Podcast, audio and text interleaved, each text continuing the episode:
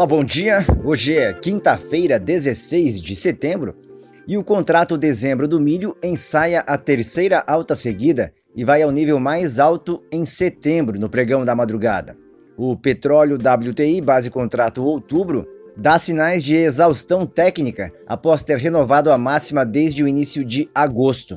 E as exportações semanais de soja 21 e 22 dos Estados Unidos, na semana fechada em 9 de setembro, estão estimadas entre 1,5 e 1,7 milhão de toneladas.